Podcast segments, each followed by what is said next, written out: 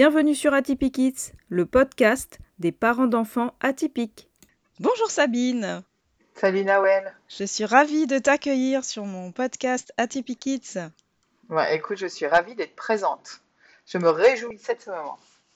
Alors, est-ce que tu peux te présenter à nos auditeurs? Oui, alors, on est un petit peu loin l'une de l'autre puisque moi je suis basée à Genève, donc je m'appelle Sabine Haguet.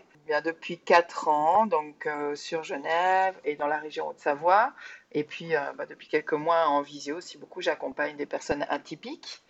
Quand je dis personnes atypiques, ça concerne aussi bien les enfants que les adolescents et les adultes à prendre conscience de leur plein potentiel et puis à composer avec ce dernier euh, de, de la plus belle façon qui soit. Ça passe par des accompagnements en individuel, que ce soit des accompagnements euh, au niveau euh, professionnel ou personnel, mais aussi au niveau familial et scolaire. Dans le domaine des atypies, on rencontre beaucoup de problématiques scolaires. Et puis, je suis aussi à côté de ça la créatrice des ateliers Les Enfants Terribles, qui se déroulent sur Plan les Watts, qui est une petite région à Genève. Ma volonté, c'était de passer des journées entières avec ces enfants que je côtoie en individuel pour leur proposer des ateliers euh, différents, remplis de notions euh, pédagogiques et euh, thérapeutiques, alors de façon légère, puisqu'on tente à travailler un peu le développement personnel dans ces ateliers. Voilà, Nawel. Écoute, je te remercie, ça a l'air super intéressant. Aujourd'hui, on va parler ensemble d'anxiété chez les enfants. oui. Peux-tu nous définir ce qu'est l'anxiété chez l'enfant et comment il se manifeste? Alors oui, d'abord juste un petit mot au niveau de l'anxiété. Je crois que c'est vraiment ça devient presque la maladie, euh, j'allais dire du siècle, mais c'est vraiment de ces derniers mois. C'est quelque chose qui est très présent aujourd'hui dans nos sociétés, qui est attendu à, vraiment à apparaître très fortement. Et là, on le voit avec la situation actuelle. Depuis quelques mois, c'est quelque chose vraiment de très présent. Alors, il faut vraiment distinguer l'anxiété de la peur. La peur, ça porte sur quelque chose qui est réel. On croise un chien, on a peur, si on a peur des chiens. Un enfant qui n'aurait pas appris ses mots de dictée et donc le dimanche soir, qui a un contrôle le lundi matin et qui se retrouve embêté parce qu'il les a mal appris et qui aurait peur de ce contrôle-là, ben ça c'est de la peur, c'est pas de l'anxiété. L'anxiété, c'est une peur qui porte sur un élément qui a peu de probabilité ou une faible probabilité de se dérouler. Donc là, on parle par exemple, si on reste dans le domaine des enfants, hein, puisqu'on est là pour parler d'eux aujourd'hui, un enfant qui aurait peur que la maîtresse cesse de l'aimer parce qu'il rate son contrôle d'orthographe, ça, ça devient de l'anxiété, effectivement, parce que bon, on est tous d'accord pour dire que hormis quelques enseignants, euh, il y a peu de chances qu'une maîtresse cesse d'aimer un enfant euh, qui ne réussira pas correctement son contrôle. Donc à ce niveau-là, c'est vrai que je trouve la distinction importante parce qu'on entend souvent aujourd'hui, ce sont des termes, je vais dire à la mode, de personnes qui disent ah, voilà, ce rendez-vous avec mon chef euh, m'angoisse, je suis complètement anxieuse de ce truc, j'ai peur de me faire licencier, etc. Là, on a plutôt ça dépend de la situation, mais on se retrouve plutôt face à des situations de peur. Hein. L'anxiété, c'est vraiment quelque chose de diffus, et puis ça revient dans beaucoup de domaines. Donc euh, c'est un peu moins ponctuel, un peu moins euh, soudain que de la peur. Voilà pour la définition de l'anxiété en général. D'accord. Et chez les enfants, donc comment ça se manifeste? Comment on le reconnaît qu'un enfant est anxieux? Alors on peut supposer qu'un enfant est anxieux quand il y a un changement de comportement en règle générale. Je vais donner des exemples. Quand il y a un enfant qui a toujours été plutôt calme, qui commence à devenir assez agité, ou même un enfant agité qui commence à être très très agité ou trop agité. Donc quand il y a cette agitation euh, physique qui arrive, on peut aussi passer par des troubles du sommeil, des cauchemars. Alors on a des périodes, hein, attention, il faut bien distinguer aussi tout ce qui arrive dans le contexte d'un développement normal chez l'enfant. Il y a des périodes où l'enfant fait des cauchemars, mais enfin ça dépend aussi du cauchemar qui est fait et ça dépend de la fréquence à laquelle l'enfant fait des cauchemars. Si ce sont des cauchemars profonds, un enfant de 5 ans qui fait un cauchemar de monstre euh, et qui le renouvelle toutes les 2-3 nuits, ok, bon, c'est embêtant, ça peut passer. Un enfant qui rêve euh, que ses parents meurent, qui meurt étouffé, euh, qui a 5 ans, et ça arrive toutes les nuits, là on peut commencer à se dire qu'il y a vraiment une anxiété sous-jacente. D'accord? Ça peut aussi passer par des manifestations physiques, parce qu'en général, un enfant a beaucoup de mal à dire je suis anxieux parce qu'il ne le reconnaît pas. Donc les manifestations physiques comme les maux de ventre, les maux de tête, euh, les nausées peut-être, les je suis pas bien. On parle souvent des enfants qui font un refus scolaire par exemple, qui le dimanche soir commencent à déclencher des maux de tête, des maux de ventre, et ce sont des maux bien réels en plus. Ce sont des enfants qui tout à coup peuvent commencer à se ronger les ongles, développer des tocs. Voilà. Il peut y avoir aussi, que ce soit chez les plus jeunes ou chez les plus vieux, ce sont des sautes d'humeur, des changements d'humeur brutaux comme ça.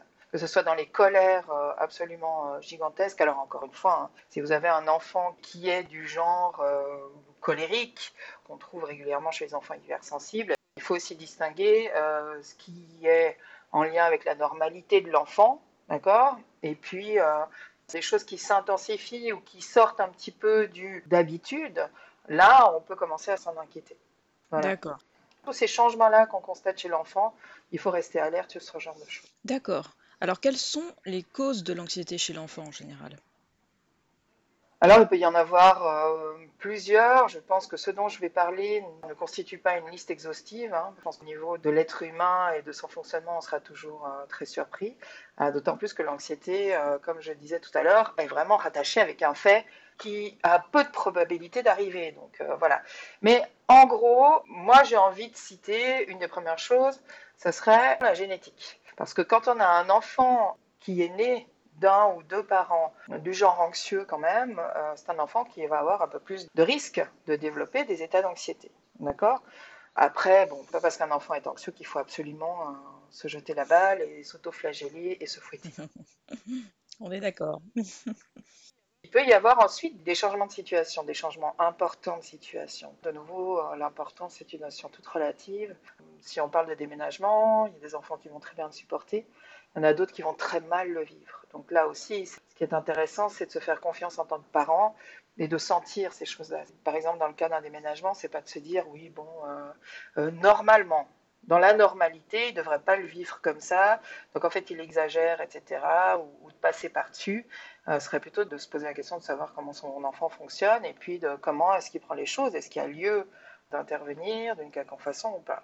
Mais ça peut être un déménagement, une séparation de parents, un deuil, ça aussi, ça peut être quelque chose de très important. Il peut y avoir aussi euh, toutes les problématiques à l'école, des conflits avec les camarades, euh, il peut y avoir la peur de l'échec aussi, toutes ces choses-là. Le harcèlement scolaire? Par exemple, bah oui, du harcèlement scolaire, ça c'est clair. Il peut y avoir aussi, pour certains enfants, un manque de routine parce qu'il y a ce besoin de routine. On a beaucoup de techniques d'éducation aujourd'hui qui parlent de bienveillance, il y en a certaines qui, à mon sens, euh, oublient euh, des notions de fermeté, euh, alors non pas dans le sens de la limitation, mais plutôt dans l'accompagnement. je crois savoir hein, que tu connais bien la discipline positive, donc voilà, on est issus du même bois.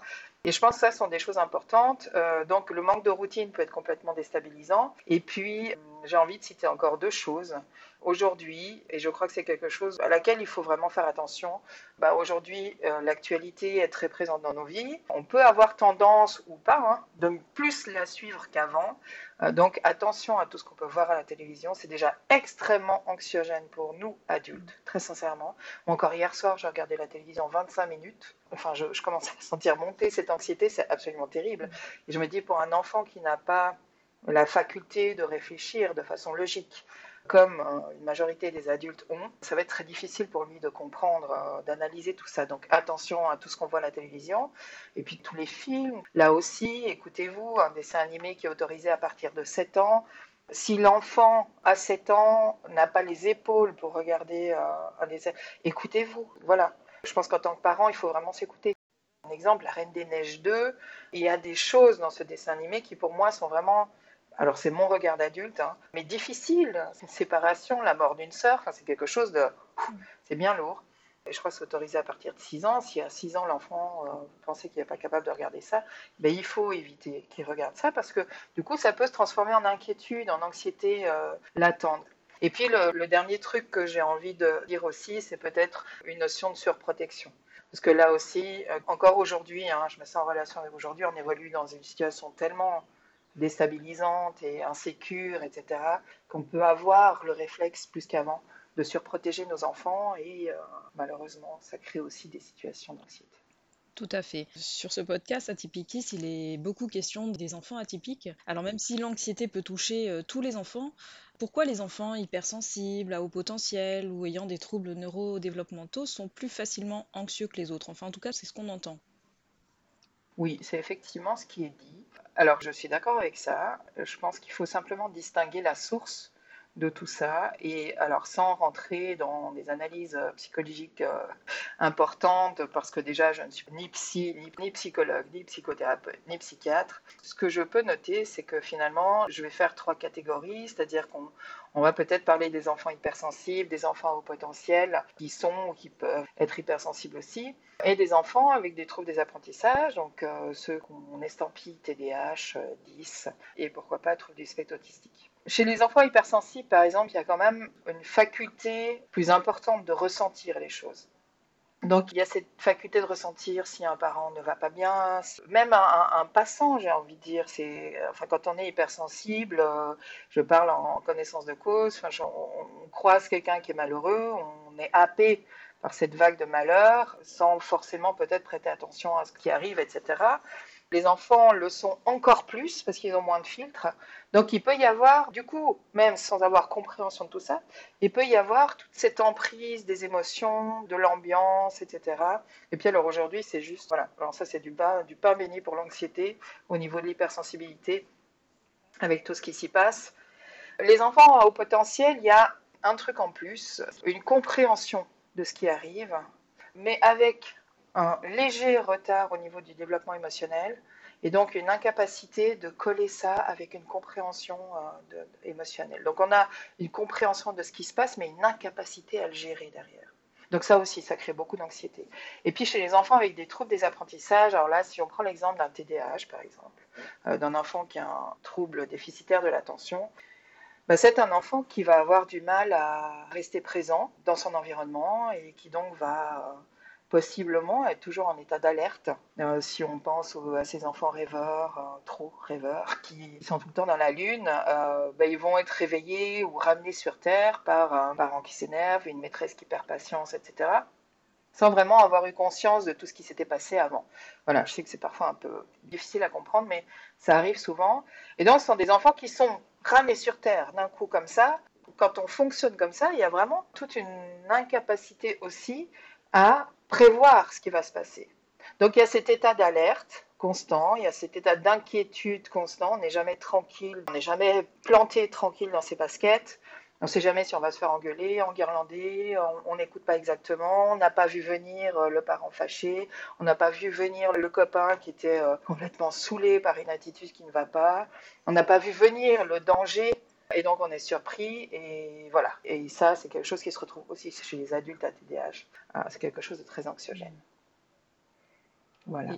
tu voulais peut-être parler des troubles 10 aussi. Alors les troubles 10, c'est un peu la même chose, hein. c'est cette euh, complexité à maîtriser les choses. On a moins de maîtrise, mais c'est la même chose chez un TDAH. Étant donné qu'il y a moins de maîtrise, de, vous prenez un enfant qui, est, qui a une dyslexie, euh, puisque la dyslexie, tout le monde en parle, c'est un enfant qui a des difficultés de lecture. Donc c'est un enfant qui va se retrouver à avoir des difficultés de lecture. Alors des fois ça va un peu mieux, des fois ça va un peu moins bien, mais en comparaison avec le reste de la classe, bah, ça va moins bien que le reste de la classe. Et il y a beaucoup de travail qui est donné, de la difficulté à avancer. Voilà, ça, crée beaucoup d'inquiétudes, surtout à des âges où on a vraiment besoin de reconnaissance, d'être pareil que les autres. À partir d'un moment, à partir de 7 ans, euh, euh, demander à un enfant d'affirmer qu'il est différent, c'est vraiment lui demander un effort surhumain, parce qu'il a tout sauf envie de ça. Quand on se compare aux autres et qu'on constate qu'on n'est pas pareil et qu'on ne fonctionne pas de la même façon, ben, il peut y avoir plein plein d'anxiété aussi par rapport à comment va se dérouler la scolarité et si je dois lire quelque chose en classe, euh, tout le monde va se moquer de moi, ça va être compliqué, je vais prendre plus de temps que les autres, et si je finis pas mon travail, etc., etc. Et puis là, on nourrit l'anxiété avec tout ce qu'on sait qui peut se passer à l'école, du coup, comme euh, bah, notamment le décrochage scolaire, euh, qui crée encore plus d'anxiété, etc. C'est un petit peu effet boule de neige. Alors, on voit effectivement que l'anxiété va toucher toutes les sphères de, de la vie de l'enfant. Et alors, quand on entend tout ça et qu'on est parent, on se dit, là, mais alors, quelles sont les solutions? Quels outils euh, on peut mettre en place pour aider ces enfants justement euh, à prévenir euh, l'anxiété ou à mieux la gérer quand elle est présente? Comment tu peux nous aider avec ça? Alors déjà, une première chose, je pense que s'il y a des manifestations physiques de cette anxiété, je pense qu'il est important de consulter le pédiatre. Déjà, première chose, pour évincer toute cause médicale. D'accord Ensuite, admettons que toutes les causes médicales soient évincées, bah, c'est vrai que le parent reste avec ça, avec cette anxiété, et ça peut être compliqué à gérer, on peut se sentir seul et impuissant. Moi, la première chose que j'aurais envie de conseiller, c'était, ce serait déjà d'apporter une, bonne connaissance des émotions à l'enfant. Parce que quand on arrive à identifier ce qu'on est en train de vivre, on arrive à mettre ça en lien avec autre chose. Permettre à l'enfant d'identifier que s'il a mal au ventre, c'est peut-être parce qu'il a peur de quelque chose. C'est déjà un énorme pas. C'est déjà presque 70% du travail qui est effectué. Donc vraiment, euh, toujours suggérer à l'enfant, essayer d'apporter sa connaissance euh, sur les émotions. Et si on ne s'en sent pas capable, ne pas hésiter vraiment à se faire accompagner. Et puis ensuite, c'est vraiment instaurer avec l'enfant cette écoute active, ne pas se substituer à l'enfant quand il essaie de parler, mais vraiment réserver un espace de parole déjà. Alors un par jour, hein. pas beaucoup plus, parce que là où il faut se la jouer fin quand même, c'est qu'il ne faudrait pas alimenter l'anxiété, mhm. encore plus. Mhm. C'est-à-dire qu'être toujours à l'écoute de l'anxiété de l'enfant, c'est aussi lui permettre de rester continuellement en contact avec cette anxiété. Mhm. D'accord? Donc il va falloir jouer sur les deux tableaux, et c'est là où c'est un peu compliqué, c'est-à-dire qu'il va falloir laisser un espace où l'enfant va pouvoir exprimer ses craintes et ses peurs, mais de façon libre, où il va être reçu sans qu'il soit dénigré, parce que ça c'est quelque chose qu'on fait facilement. Moi je l'ai déjà eu fait il y a longtemps avec mes enfants. C'est de dire, et c'est quelque chose que j'ai beaucoup connu parce qu'à l'époque on, ne savait pas, c'est pas, je critique mes parents, hein, c'est à l'époque on ne savait pas ce genre de choses, mais c'est juste éviter de dire mais enfin tu t'inquiètes pour rien ou euh, mais non ça risque pas d'arriver etc. Voilà, c'est juste d'accueillir sans partir dans son délire non plus sans dire ah bah mon pauvre chouchou oui je comprends tu sois inquiet ça doit faire peur etc voilà. Donc c'est vraiment d'accueillir cette anxiété. Et alors pourquoi pas là c'est un petit fonctionnement de coach moi c'est ce que j'aime beaucoup faire c'est de renvoyer des questions. Et donc, quand tu m'expliques ça, qu'est-ce que ça peut te faire comme émotion? Qu'est-ce que tu en penses? Qu'est-ce que tu ressens? Est-ce que tu penses qu'il y a beaucoup de risques que ça arrive? Vraiment de permettre à l'enfant de se questionner lui-même et de s'apporter à lui-même ses propres questions. Je pense qu'en plus, en tant que parent, tout ce qu'on peut dire ne sera pas entendu. C'est ça qui est compliqué quand on accompagne son propre enfant. Hein. Moi, j'ai beaucoup de mal à faire avec les miens d'ailleurs, hein, malgré toutes les solutions que j'ai. Donc, c'est vraiment de laisser cet espace et puis après de permettre à l'enfant aussi, il y, a, des plus petits qui n'arriveront pas à parler, c'est de leur permettre de faire un dessin, peut-être de rejouer les situations aussi. Euh, voilà, s'il y a une problématique avec un camarade de classe, peut-être de jouer un petit jeu de rôle pour recréer ce truc pour qu'il puisse lâcher ou lui permettre même d'inventer des, solutions complètement loufoques. C'est lui permettre d'entrevoir une porte de sortie, ça va déjà aussi euh, lui apporter euh, voilà, une autre vision de la problématique, calmer un petit peu les angoisses. Et puis, il y a une seule chose que moi, euh, je préconiserais fondamentalement, bah, c'est de travailler soi-même en tant que parent sur ses propres angoisses. Parce que pour m'être retrouvée dans cette situation-là, je me suis alors félicitée d'avoir beaucoup travaillé sur ma gestion émotionnelle. Moi, j'ai vécu la situation où ma fille, quand elle avait 4 ans et demi, dans la voiture, c'est tombé comme ça. Elle m'a dit, maman, qu'est-ce que je fais si toi tu meurs un jour? Ah, Voilà. Rentrée d'école, hein, c'était 4h30, on n'était vraiment pas en train de parler de ça. Donc, à ce moment-là, si on est complètement angoissé par la mort, si on a peur de la disparition, si on a peur de l'abandon, si quoi que ce soit, de toute façon, vous avez un enfant qui va, en, tant qu'hypersensible euh, ou, au potentiel, ou, c'est fabuleux TDAH, à partir du moment où il sent ça, il va venir vous chercher sur ce terrain-là, ça c'est clair. Donc, travailler soi-même sur ces angoisses-là pour être un peu plus aligné et puis pouvoir l'accompagner hein, de façon un peu plus juste. Voilà. Je partage tout à fait ce dernier conseil. Je ne peux que vous encourager, parents, à effectivement travailler sur vous. Ah complètement. Alors, et toi, Sabine, alors pourquoi tu as décidé de te lancer dans l'accompagnement euh, des parents, hein, d'enfants atypiques ou pas? Et euh, parle-nous un petit peu de tes ateliers pour enfants. Il y a quatre ans, je me suis lancée dans le grand bain de l'entrepreneuriat. Je suis revenue à un de mes anciens amours, c'est-à-dire, enfin moi j'ai toujours aimé le comprendre le fonctionnement humain. Donc l'être humain plutôt au sein de la société, ça, ça a toujours été mon kiff, franchement. Alors juste une petite parenthèse, pour nos auditeurs, je n'ai pas dit, mais Sabine et moi, on s'est rencontrés à une formation. Donc, on partage toutes les deux euh, cette envie de toujours en savoir plus sur l'humain. Et donc, une formation sur l'accompagnement euh, des enfants euh, atypiques, à haut potentiel, hypersensibles, etc. Voilà, c'est vrai. Tout à fait. Voilà, donc vraiment, je nourris cet amour-là pour l'être humain depuis très longtemps. Pour les enfants, j'avais un peu oublié ça, mais euh, je, sais qu'à 13 ans, 14 ans, j'avais envie d'être ce qu'on appelait à l'époque une jardinière d'enfants. Il y a quatre ans, je me suis lancée vraiment dans le grand bain de l'entrepreneuriat, où là, je me suis dit, je vais enfin faire ce que j'ai toujours eu envie de faire, c'est-à-dire accompagner des gens. Alors c'était un peu la, notion de départ. Et puis très vite, ma fille est rentrée à l'école. Voilà, je, me suis retrouvée obligée, on a toujours le choix, hein, mais obligée de me lancer dans un domaine qui fondamentalement me passionne depuis euh, trois ans et demi maintenant. Je ne suis pas autiste, mais je pense que ça pourrait être proche d'un intérêt restreint quand même.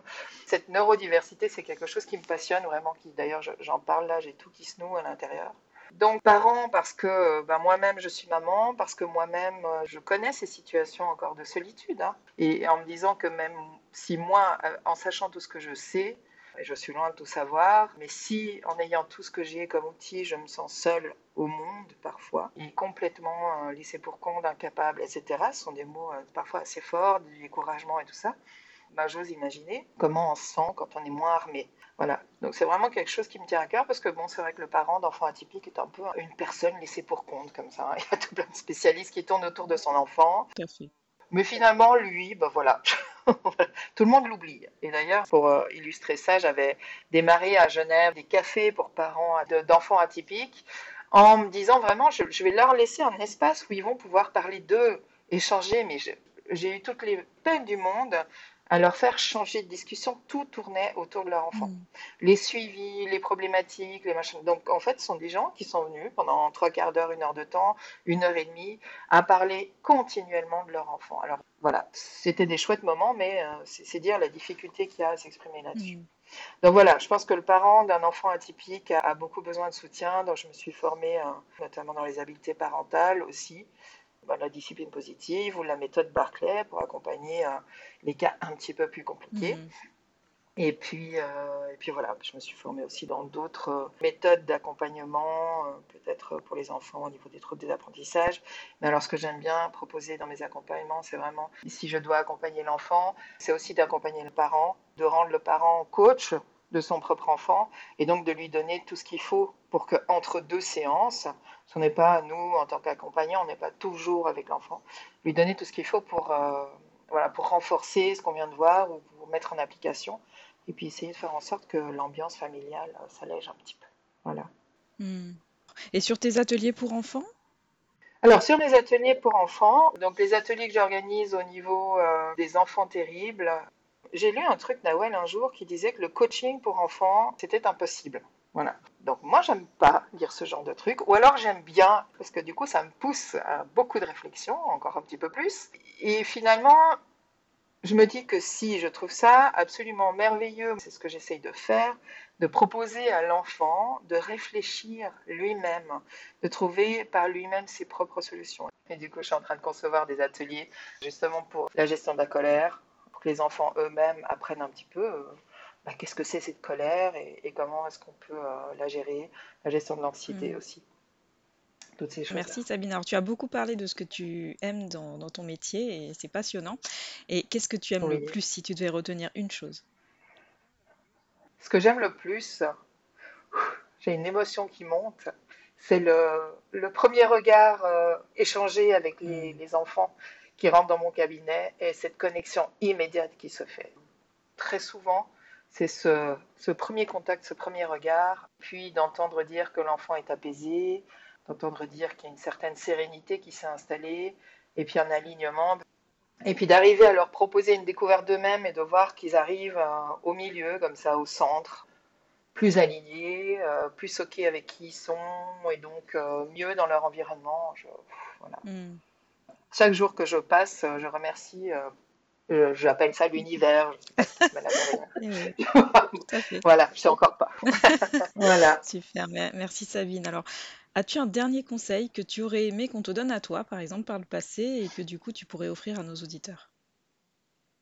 Écoutez, écoutez. Voilà, restez alerte. Je pense chaque fois à cette vidéo, alors on se moque beaucoup de lui, mais à Jean-Claude Van Damme qui disait Je suis aware. Mais...